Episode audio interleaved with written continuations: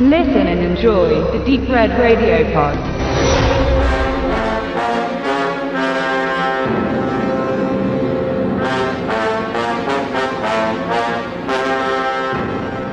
Welches ist das berühmteste Monster der Welt? Jede Generation wird eine eigene Antwort darauf haben, aber der Name Godzilla ist heute genauso bekannt wie Dracula oder Frankenstein. Als die Toho Studios 1954 Daikaiju Gojira auf Japan hetzten, beschlossen sie eine umfangreiche Serie mit dem Urmonster des asiatischen Kinos zu entwickeln. Die Menschheit verteidigt sich gegen das radioaktive, haushohe Wesen, das sie angriff, bis es zum Freund wurde und die Welt gegen andere irdische oder außerirdische Gefahren verteidigte. In Spin-offs im eigenen Studio oder Schöpfungen konkurrierender Studios schuf man Kollegen wie Varan, Gamera, Mosra, Ghidorah, Hidora, Rodan und eine unermessliche Fülle an Vorzeittieren, die mit ihrem jeweiligen teils skurrilen Skills die kleine Insel im fernen Osten bedrohten. In der Godzilla-Reihe zählt die Showa-Staffel als das zentrale Heiligtum unter den Liebhabern und Fans. Sie umfasst die Werke vom Original aus den 50ern bis in die Mitte der 70er Jahre. Der Name Showa bezieht sich dabei auf die Regierungszeit des Kaisers Hirohito. Nach einer guten Dekade Pause startete man Mitte der 80er Jahre eine neue Epoche des Godzilla-Films. Anfang der 70er Jahre investierte das produzierende Toho-Studio nicht mehr so spendierfreudig in seinen Kassenschlager und die Abenteuer des geschuckten Riesen verloren zunehmend an inhaltlicher und optischer Qualität. 1972 wurde nach harten Budgetkürzungen Gojira Tai Gaigan inszeniert. Vor allem das fehlende Talent des zum Zeitpunkt kürzlich gestorbenen Effektmeisters der Serie Eiichi Tsuburayas markieren viele Kenner als den Grund dafür, dass sich das Äußere der prügelnden Giganten negativ veränderte. Hierzu gibt es aber die verschiedensten Meinungen und meine ist, Trotz des großen kreativen Verlusts erlebt man in Frankensteins Höllenbrut, so der deutsche Verleihtitel, eine beeindruckende Schlacht auf der Modelleisenbahnplatte mit starken Pyroeffekten und kämpfenden Monstern.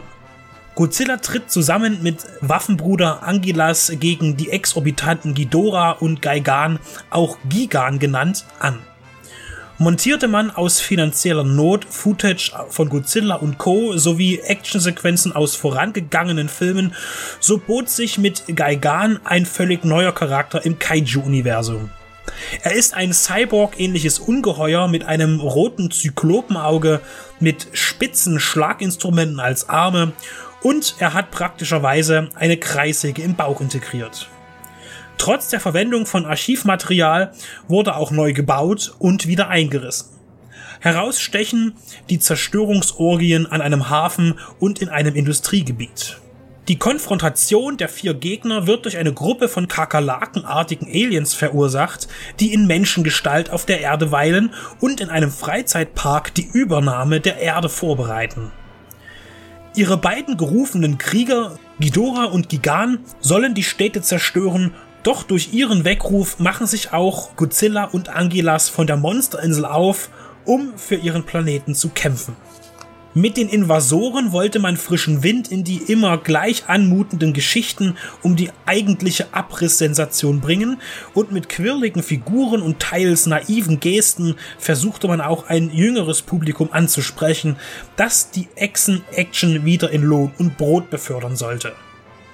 Auch würzte man die Handgreiflichkeiten zwischen den großen Helden und ihren Antagonisten mit spritzendem Blut. Ein Effekt, der sich durch Gigants Kreissäge förmlich aufzwängt. Zu den Vernichtungsorgien gibt es die gewohnten und unverzichtbar bedrohlichen musikalischen Fanfaren, die das Geschehen zusätzlich dramatisieren. Nebenbei gibt es wie immer noch die belehrende Keule, denn der rücksichtslose Umgang mit der Umwelt ist einer der Gründe, warum die Außerirdischen überhaupt die Erde stürmen wollen. Mit Frankensteins Höllenbrut ist ein unter Puristen strittiges Werk entstanden.